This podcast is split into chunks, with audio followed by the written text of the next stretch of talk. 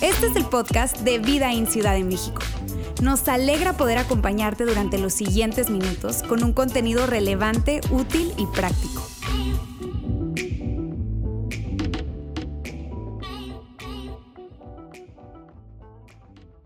¡Hey! ¿Cómo están? Qué bueno verlos de nuevo, qué bueno verlos de nuevo, caras conocidas, caras nuevas.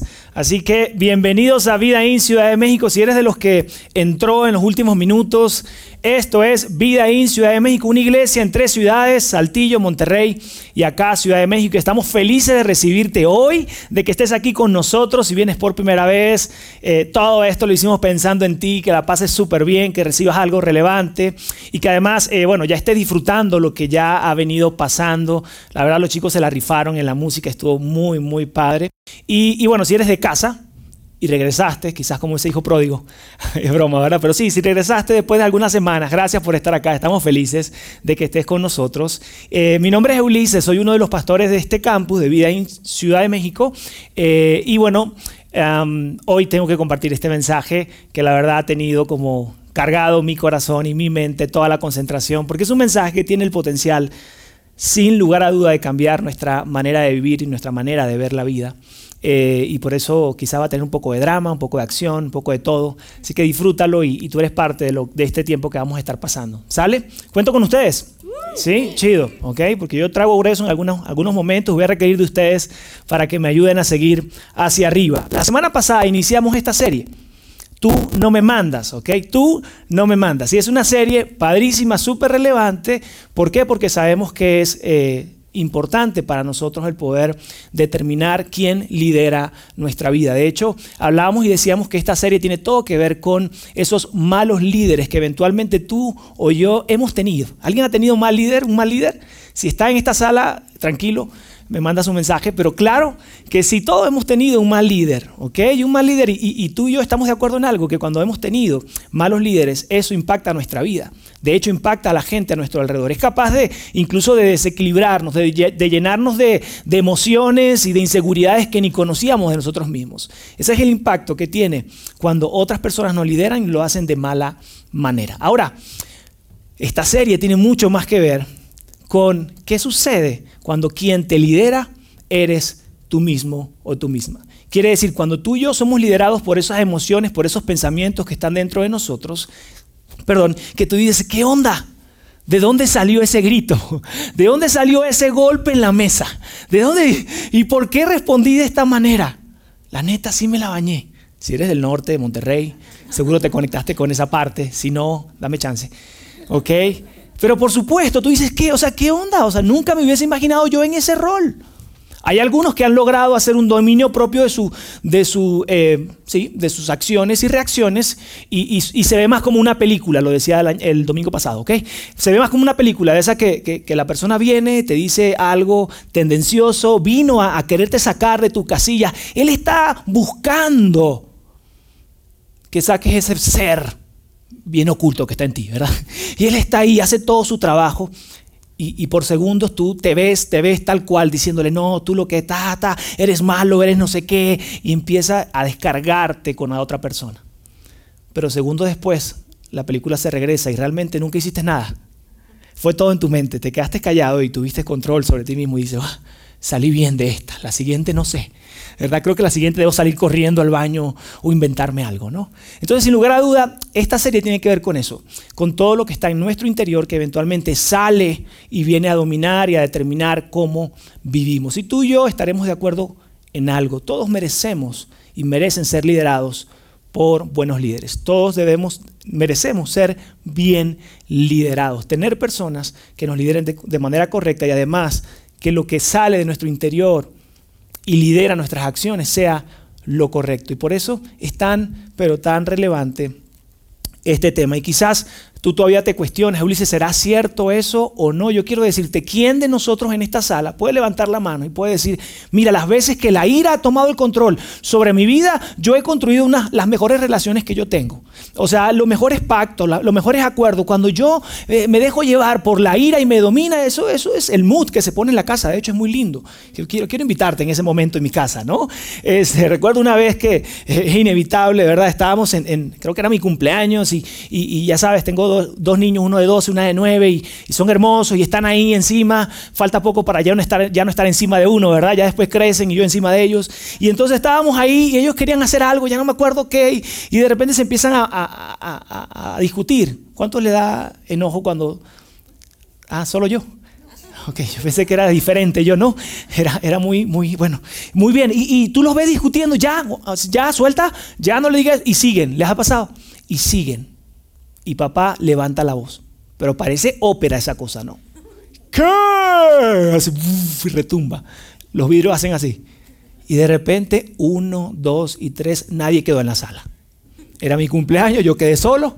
Y dije, tú no me mandas, no, ya es tarde. ¿Verdad? Ya es tarde, él hizo estragos. De verdad, tú y yo podemos decir, hey, ¿quién cuando hemos sido dirigidos por la envidia ha salido bien? ¿Quién ha logrado construir algo bueno con envidia, enojo, culpa dentro de nosotros. Y por eso es tan, tan importante. De hecho, dijimos que cada domingo vamos a estar hablando eh, de, varias emociones o pensamientos que vienen a liderarnos. Y quiero que lo veas en pantalla. Estos son los malos líderes de los cuales vamos a estar hablando en esta serie. Culpa, que es el, el que vamos a estar hablando hoy. Envidia, ira y miedo. Por eso ustedes no se pueden perder esta serie. Por eso el siguiente domingo esto debe estar lleno, porque si hay alguien que tú no sabes cómo entrarle para decirle esto, tráelo. Nosotros lo hacemos por ti. Entonces tú tráelo y aquí hacemos un trabajo para que pueda escuchar esto. Hoy vamos a estar hablando acerca de la culpa. Y la culpa es esa emoción asociada con reconocer que has hecho algo malo.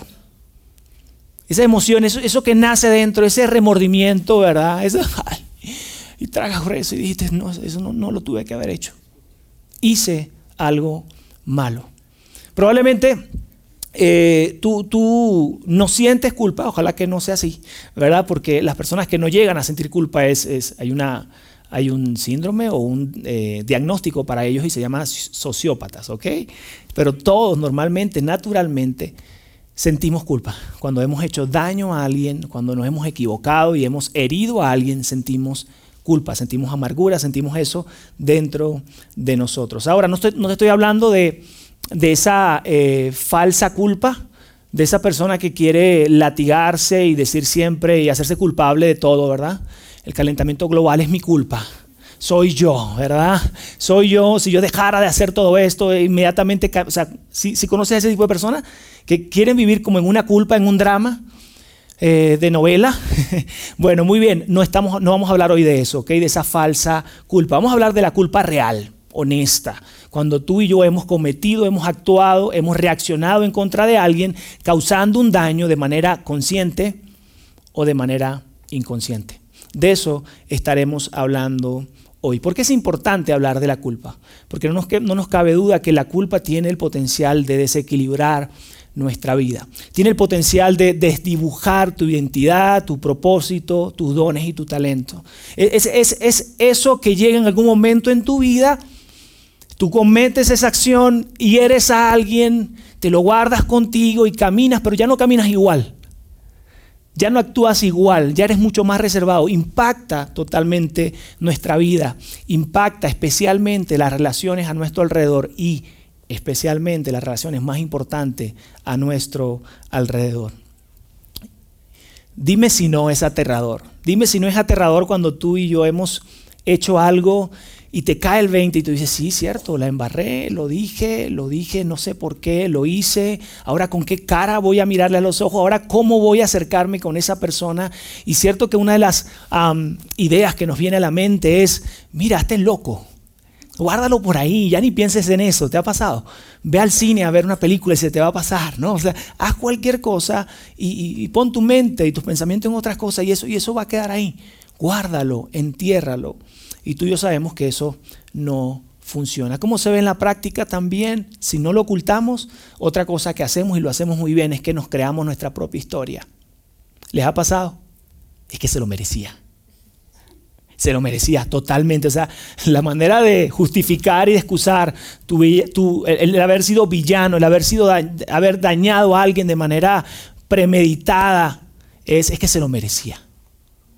Es que mira, así es mi papá, así es mi abuelo, entonces yo también soy así. Bueno, ¿y, qué pasa? O sea, así han ellos vivido toda su vida. Yo, yo podría vivir así, no pasa nada.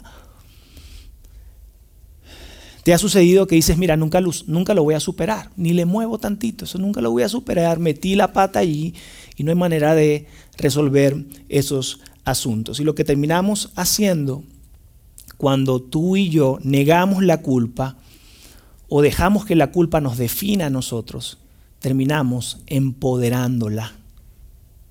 Terminamos haciendo que la culpa, que eso está dentro de nosotros, termina siendo el líder y el dueño de tus decisiones. ¿Les ha caído el 20 todavía o no?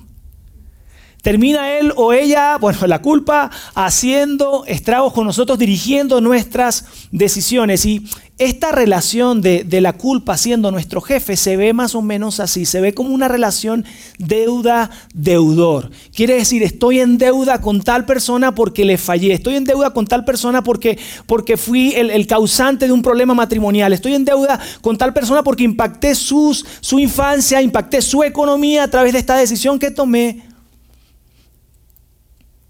hay una deuda que tengo que saldar. De hecho, hemos abrazado alguna terminología respecto a esto y, cuando, cuando te preguntan, oye, ¿cómo estás? ¿Qué, sientes? Dices, ah, le debo una disculpa a mi amiguis. Se la debo. Y tú dices, pero qué drama, porque es que, siento, siento algo acá. Le debo una disculpa a alguien. Sientes esa, esa, esa asociación de, deuda, deudor. O podemos decir esto, no sé cómo puedo compensarlo. No sé cómo puedo arreglar esto. No sé cómo puedo saldar la deuda. ¿Les ha pasado? Pero tú y yo sabemos que una vez que hacemos ciertas acciones o reacciones, difícilmente podamos realmente saldar la deuda. La acción ya sucedió, los eh, las consecuencias ya están ahí y ahora hay que lidiar con la realidad. No vamos a poder devolverle la tranquilidad, no vamos a poder devolverle la infancia, no, vas a poder devolver ese, a, que, a que esa relación se vuelva a unir. Quizás no hay vuelta atrás realmente para lo que acabas o lo que acabo de hacer. Y otra cosa mucho más difícil respecto a la culpa es que muchas veces para ti y para mí se vive como esto. Se vive como un peso.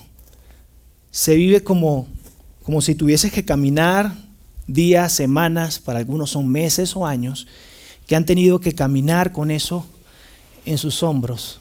No estoy haciendo drama, está pesado, ¿ok? Esto un ibuprofeno al final. Ok, y se ve así. Y escogí esta mochila porque es como una mirada al pasado, ¿sabes? Mi mochila de la prepa, probablemente tu pasado pero que en ese pasado está lleno y está pesado, porque hay culpa, hay ese algo que no cerraste, e, e, ese algo que no sabes dónde dejar, dónde descargar eso que sientes. Y por supuesto que se siente como un peso. Y probablemente si yo quisiera jugar básquet con esto sería difícil, ¿no? Si yo quisiera hacer algún tipo de ejercicio sería difícil. Si yo quisiera correr sería difícil. Amigos, cuando tenemos esto sobre nuestros hombros, por supuesto que es difícil vivir la vida por diseño que tú y yo deberíamos disfrutar. Por supuesto que la vivimos a, un ritmo mucho más lento, probablemente hasta desequilibrado, medio torpes, pero ciertamente no vamos a actuar o no actuaríamos de manera natural como debemos hacerlo. ¿Y sabes qué sucede? Que eventualmente la culpa no resuelta en tu vida o en mi vida, en la infancia, ha terminado desdibujando y ha, terminado eh, poniendo un presente borroso de lo que realmente tú y yo debemos ser. Un ejemplo, en algún momento eras una persona súper amorosa y después de ese episodio no volvido, no no has podido regresar allí. Quizás tú, tú eres una persona súper, súper alegre, súper contenta, el alma de las fiestas, pero después que eso está en tus hombros, tú no has podido regresar allí. Tú dices, ¿por qué no he podido ser esa misma persona de antes?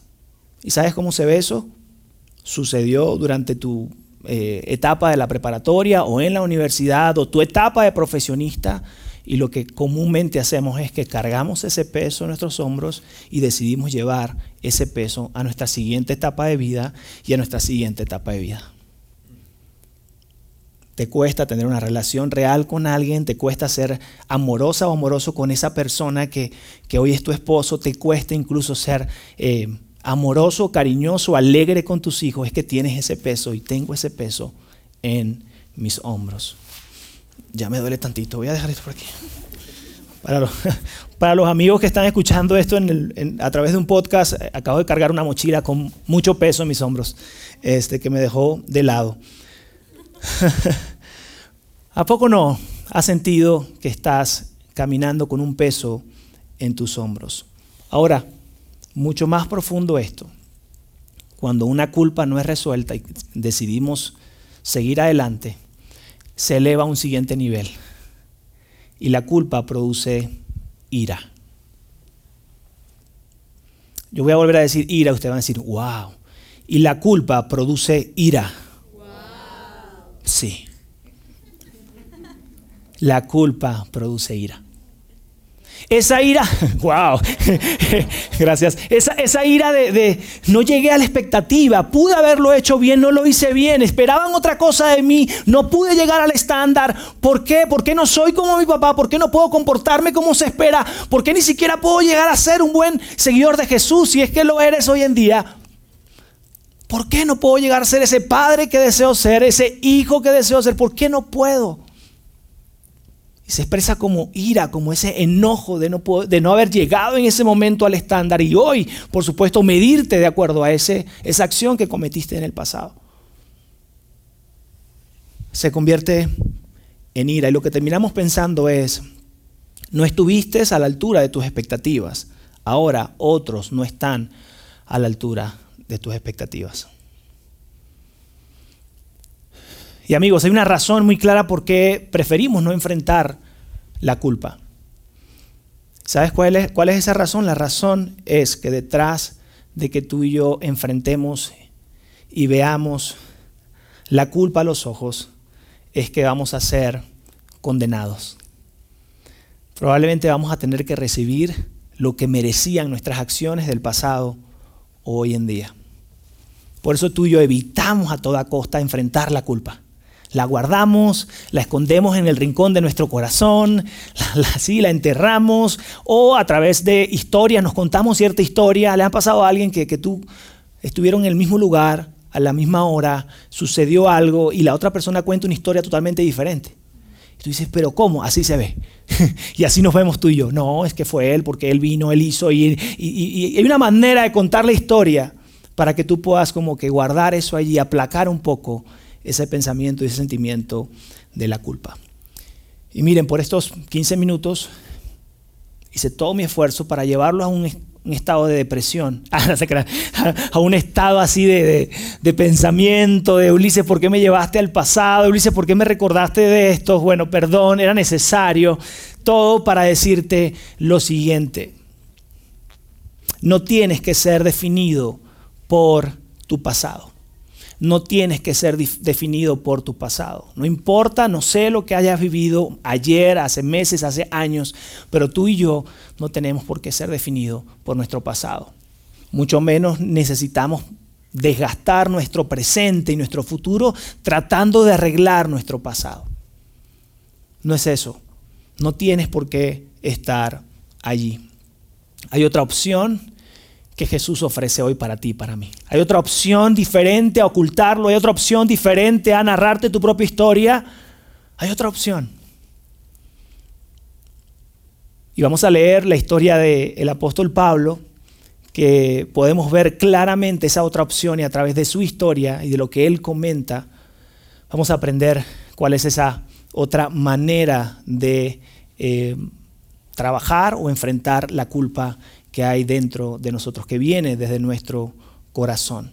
Yo te voy a pedir que a partir de ahora, que te voy a narrar un poco de la, historia de, Pablo y lo que él dijo, eh, tú te imagines no, no, no la Biblia, no el libro, sino que te imagines a un hombre, la historia de un hombre real, como tú y como yo, que vivió situaciones reales y que él decidió incluso documentar lo que vivió. Muy bien, Pablo comenzó, su historia como Saulo de Tarso en la Biblia. Y si ustedes son conocedores de, la Biblia, de estos textos que están en el Nuevo Testamento, probablemente conocen la historia, si no rápidamente les voy a decir, Saul, Pablo comenzó como Saulo de Tarso, así inició en la Biblia, y él inició con un rol de perseguidor de los seguidores de Jesús. Él estuvo persiguiendo a los seguidores de Jesús, estuvo detrás de ellos, así que buscaba, los encarcelaban, los torturaban, los colgaban. Ese era su trabajo. Así inició su historia. Pero tiempo después, Pablo tiene un encuentro con Jesús. Y después de ese encuentro con Jesús, su vida cambia y él termina siendo uno de los grandes propulsores del mensaje de Jesús. Están conmigo, antes perseguía a esta gente, a este bando A, y él estaba en el B, y luego de un encuentro con Jesús, resulta que ahora soy del, del, del, bando A. Ahora soy un seguidor de Jesús, de hecho estoy listo para morir por la causa, estoy listo para morir por el mensaje de Jesús. ¿Hasta ahí todo bien?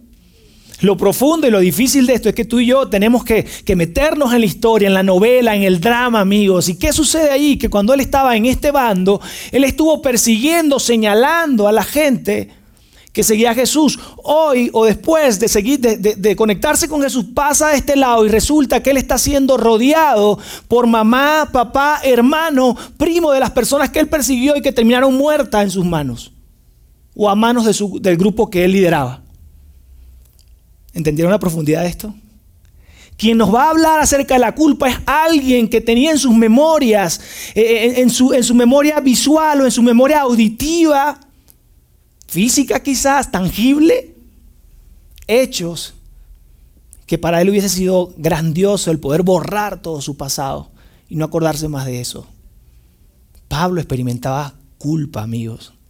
Probablemente si vio tantas personas morir y todo lo que él hizo, probablemente tenía, em, como se dice, tenía sueños, no, tenía pesadillas acerca de esto.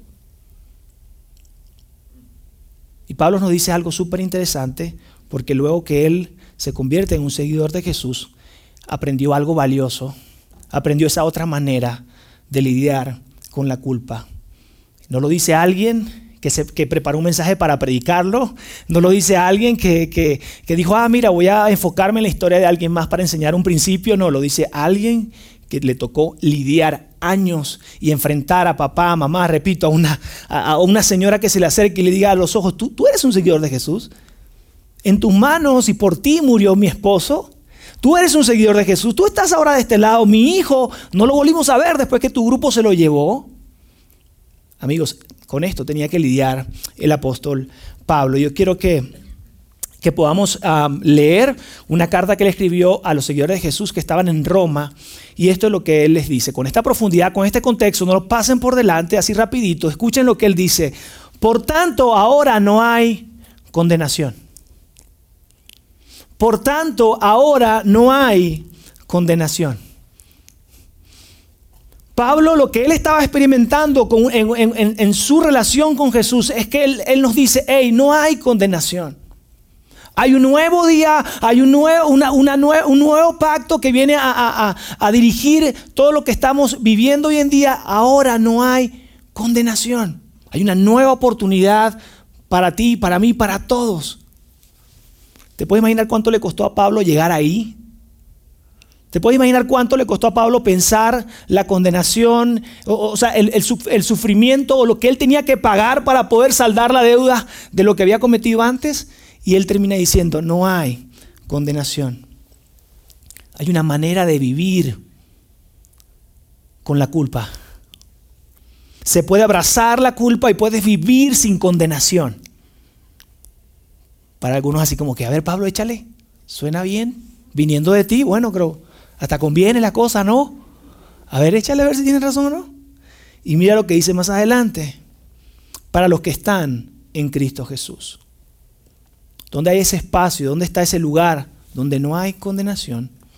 Dice, para los que están en Cristo Jesús, para aquellos que han decidido llevar su culpa, llevar su pasado, su mochila pesada y entregárselo a Jesús, iniciar una relación con Jesús y decirle, hey, yo soy culpable, no soy perfecto, no llego al estándar comúnmente, yo necesito de ti. Y experimentar lo que solo Jesús puede darle. Y lo vamos a leer más adelante. ¿Por qué? Vamos a leerlo. Porque la ley del Espíritu de vida en Cristo Jesús te ha libertado de la ley del pecado y de la muerte. Pablo dice, ahora es ahora todo es diferente. La ley del espíritu de vida es diferente a la ley del pecado, a la ley del mundo, quiere decir de lo, terrenal, de lo que dirigía el, sistema en ese momento. Y esta diferenciación es importante porque él dice, mientras que las leyes terrenales o del mundo, las leyes que tú y yo conocemos del pecado, define un estándar, define unos límites y te dice, ok, si, actúas dentro de estos límites, estás ok. Si pasas la barrera de esos límites, tienes condenación, vas a ser juzgado, tienes consecuencias. Y, tú y yo conocemos, de hecho, esa, esa ley está allí para recordarnos que nos equivocamos. Esa ley está allí para recordarnos que tenemos que saldar la deuda. Esa ley está allí para recordarnos que no llegamos al estándar.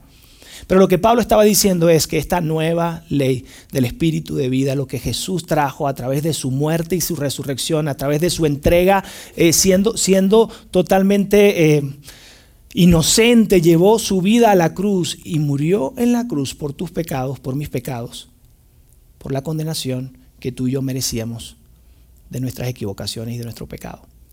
Y dice, ahora, a través de Jesús, es el lugar donde no tienes que vivir con la condenación, como yo he podido hacerlo.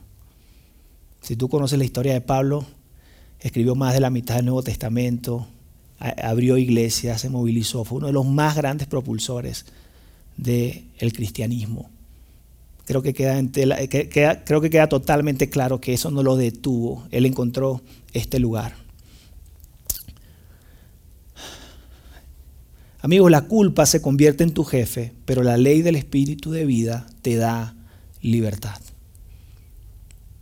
Lo que tú y yo obtenemos a través de nuestra relación con Jesús trae libertad sobre esa condenación en nuestra vida.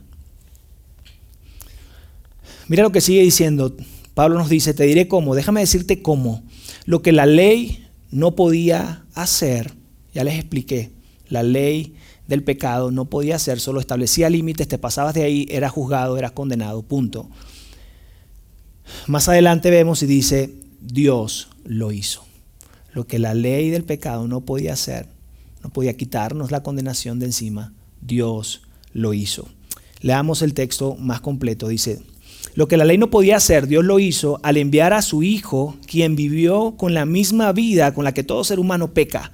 Lo envió como una ofrenda para pagar, el, para pagar por el pecado.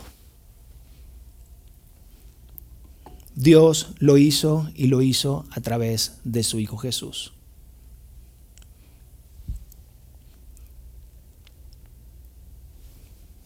Amigos, lo que Jesús vino a hacer en la tierra no fue solamente a demostrar su amor, que lo hizo, no fue solamente a demostrar el amor del Padre, que lo hizo, no fue solamente demostrar el corazón de nuestro Padre Celestial, que sí lo hizo, sino que vino a cargar, también vino a cargar el peso de, nuestra, de nuestros pecados. Él vino y Él está allí para que tú puedas y yo podamos llevarle esa mochila llena de culpa, y Él vino aquí para librarnos de ese peso de la culpa. De hecho, Él tomó la condenación divina, Él tomó la autocondenación y Él tomó toda la condenación que venía sobre nuestra vida. Por lo tanto, a Pablo le cayó el 20 de esto y empieza a enseñar alrededor de esto y decirle, hey iglesia, hay un lugar. No sé si alguien puede ser más culpable de errores de pecado que yo me imagino él pensando, pero si tú, si tú crees que tienes poca culpa, mucho, mucho pecado sobre ti, pocos errores X, hay un lugar y este es el lugar, tener una relación con Jesús. Y quizás Jesús, a ti y a mí, Dios nos dice, hey Ulises, tú eres culpable. María, José, Esther, Juancho, Lucho o papá Lucho, tú eres culpable. No, es negar algo que no sea real. Jesús nos dice, tú eres culpable, esto es real. Y Él te dice, tú eres culpable, pero no estás condenado. Y es diferente. Tú eres culpable de tus errores, de tus pecados, pero no estás condenado. Cuando te veo, no veo eso. Cuando Dios te ve a ti a los ojos o me ve a mí a los ojos, no está viendo tus errores y no, nos está viendo a través de tus errores, de tus pecados.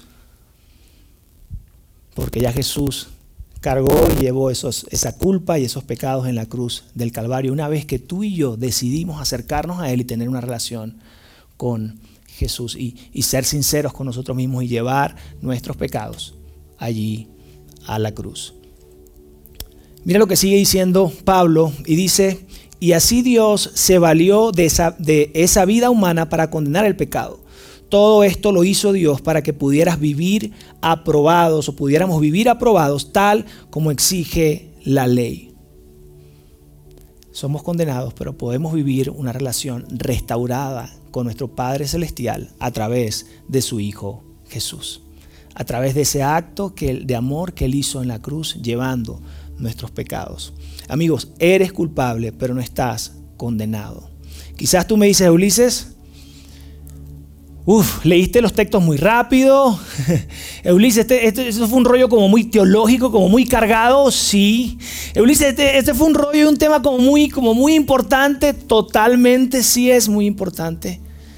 Disculpa que eran otros tiempos y Pablo y de hecho la versión que escogimos fue la que más se, pudo, se podía entender, pero era un poco complicado algunas veces a la hora de explicar estas cosas.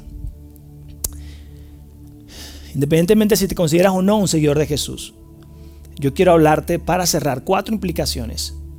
Quiero hablarte acerca de cuatro implicaciones que tiene sobre tu vida el que puedas decidir seguir a Jesús o el que hayas decidido seguir a Jesús.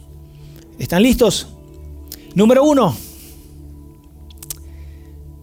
cuando tú decides seguir a Jesús, renuncias a tu derecho de condenarte porque tú no eres tu dueño. Cuando tú decides ser un seguidor de Jesús y ha llevado toda condenación a Él en tu relación con Él, ya la culpa no es tu dueño. Has hecho a Jesús no solo tu Señor, no solo tu Salvador, sino también tu Señor. Y ya la culpa no tiene que decidir sobre ti, dirigir y liderar tu vida y tus reacciones no es necesario porque ya no es tu dueño. Probablemente en la teoría se escuche bien, en la práctica se vea como que una tarde, una noche, por ahí dirían, te dio la cruda o te dio ese pensamiento de, ay, lo que hice en aquel tiempo y, y tú le vas a hablar, le vas a decir, ¿sabes qué culpa? Tú ya no dominas mi vida. Yo entregué toda condenación a los pies de Jesús y Él pagó el precio por mí con su sangre, yo puedo seguir ligero en la vida, puedo seguir hacia adelante. Tú no me mandas. Número dos, cuando tienes esa relación con Jesús, tu culpa no te define. No eres el error que cometiste. Eso es una acción, no es tu identidad. Tú no eres el error que cometiste. Tú no eres el pecado que cometiste. Tú no eres las consecuencias que causaron tus acciones. Eso forma parte de tu pasado. Y quiero volver a tu pasado, el mío probablemente, y voy a tomar esta mochila. Y quizás se pueda ver así en la vida real. Cuando tú decides seguir a Jesús, decides que Él entre en tu corazón, entregar todo, ceder el control de tu vida, de tu pasado, de tu presente, de tu futuro. Se ve así. Tú decides seguir a Jesús y le dices a, la culpa, ¿sabes qué? Tú ya no eres mi dueño, tú no vas a tomar el control sobre mi vida, tú no decides y sacas eso que te venía pesando en tu mochila. Y probablemente dice, sabes que sigo en esta relación con Dios, sigo avanzando, sigo, pero todavía estoy pesado, todavía es pesado y de repente hoy te cae el 20 que tú no eres ese error, tú no eres ese pecado, que el pecado no te define. Entonces tú dices, ok, ya entiendo, mi identidad está en Jesús, mi, mi, pecado queda atrás y, y mi culpa Él la pagó, entonces soy culpable pero no condenado, entiendo.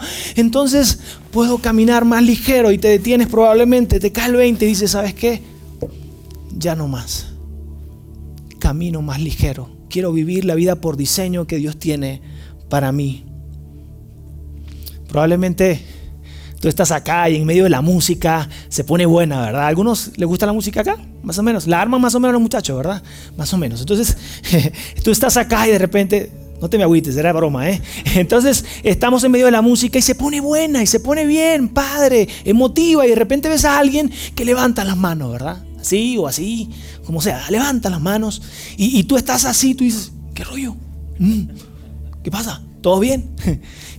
y lo que sucede es que cuando tú y yo, cuando, cuando a ti y a mí nos cae el 20 de que el pasado no nos define, que el pasado y que el pecado y eso que cometiste no viene siendo lo que eres tú hoy, sino que es parte de tu pasado, entonces tú entras en, un, en una actitud de agradecimiento Tú entras en una actitud de decir, Dios, ¿cómo podría yo no estar contento, alegre, feliz de no, poder, de, no caminar más con este peso? ¿Cómo hago para pagarte esto? Ahora estoy en deuda contigo. Tú eres mi jefe, tú eres mi dueño. Y cuando escuchas unas canciones como esa, ¿verdad? De, la, de tumbas a jardines, o sea, eh, que, que haces cosas nuevas, nuevas oportunidades.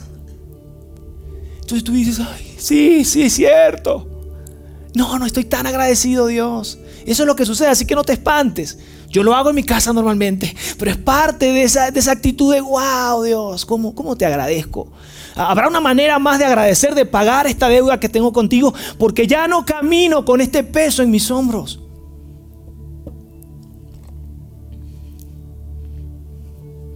Tercer punto, renuncias a tu derecho de condenar a otros, porque eso te convertiría en un hipócrita. Pues sí, no sé si te ha pasado a ti, pero lo que yo he vivido en mi experiencia, poquitos años de vida que he tenido, las personas que son más sentenciosas, más señaladoras, son las que tienen menos conciencia del pecado y de la culpa que Jesús quitó de sus hombros. Y se atreven a señalar y se atreven a ver lo malo de cada persona y ahí es tan duro y dale y tú dices, wow, qué padre profesión tienes. O sea, qué bien, ¿cómo? Te voy a poner una estrellita aquí en la frente. Una capacidad para señalar, para condenar. Y dice, hey, ¿eso te hace un hipócrita? ¿Eso me, hace, me haría a mí un hipócrita?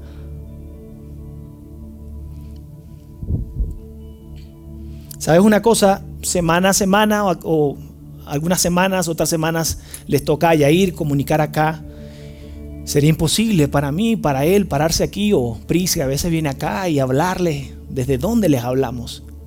¿Desde alguien que nunca tuvo una mochila o que no tenemos nuestra propia mochila con nuestros asuntos? Le hablamos desde alguien que entendió que la culpa, la condenación de nuestros errores, Jesús la pagó en la cruz. Y esa y ese amor, ese perdón que hemos recibido, esa libertad que hemos recibido, es lo que queremos compartir con ustedes. Pero no desde un ángulo, una posición de juicio, de señalamiento, de que yo soy otra persona en otro nivel. Eso, eso no es cierto. Punto número cuatro, y con esto terminamos. Eres libre para restituir sin expectativas y sin excusas. Eres libre para restituir sin expectativas y sin excusas. Tú eres libre para ir a esa persona o a esa familia o no sé a quién que cometiste ese error, esa falta. Y no solo en esa versión de cristianismo de hiciste algo malo y luego, bueno, pues yo voy a la casa, oro y Dios me perdonó y tan tan y sigo adelante. Eso no es cristianismo. Cristianismo es que cuando tú metes la pata, cuando tú pecas, cuando tú dañas, cuando tú entras en una deuda con alguien porque le causaste un daño a alguien más, si tú regresas, llevas a Dios tu culpa y le dices, Dios, me equivoqué, fallé, perdóname, ayúdame. Te da media vuelta y regresas con la persona que le causaste un daño. Y le dices, ¿cómo, cómo puedo saldar esta deuda? ¿Qué puedo hacer para... ¿Habrá algo que pueda hacer para remendar un poco el daño que te hice? ¿Habrá algo para amortiguar un poco lo que acabo de causar? Y terminamos.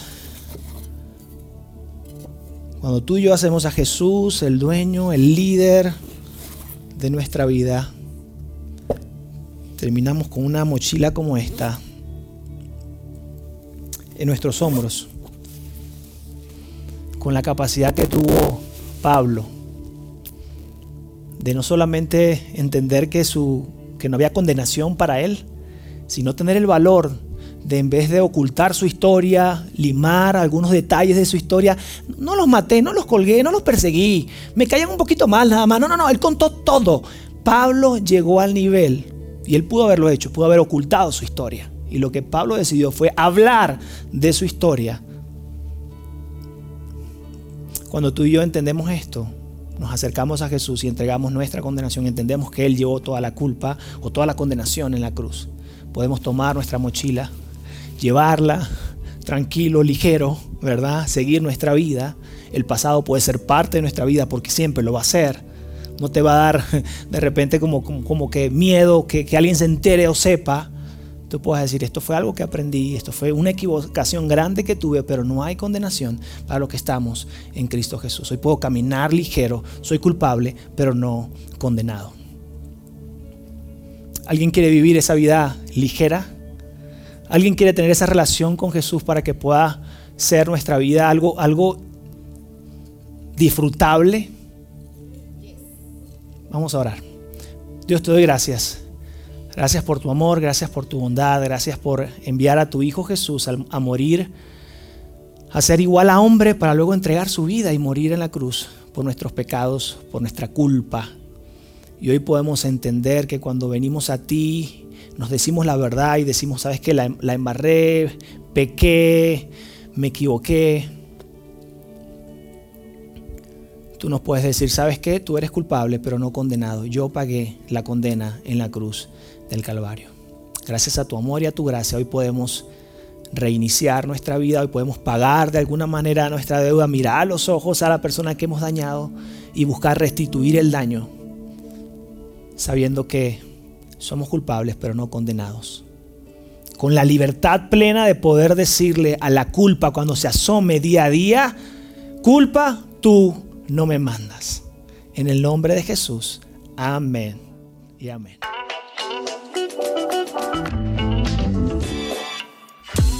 Sigue conectado a los contenidos de Vida en Ciudad de México a través de nuestro sitio web y de las redes sociales.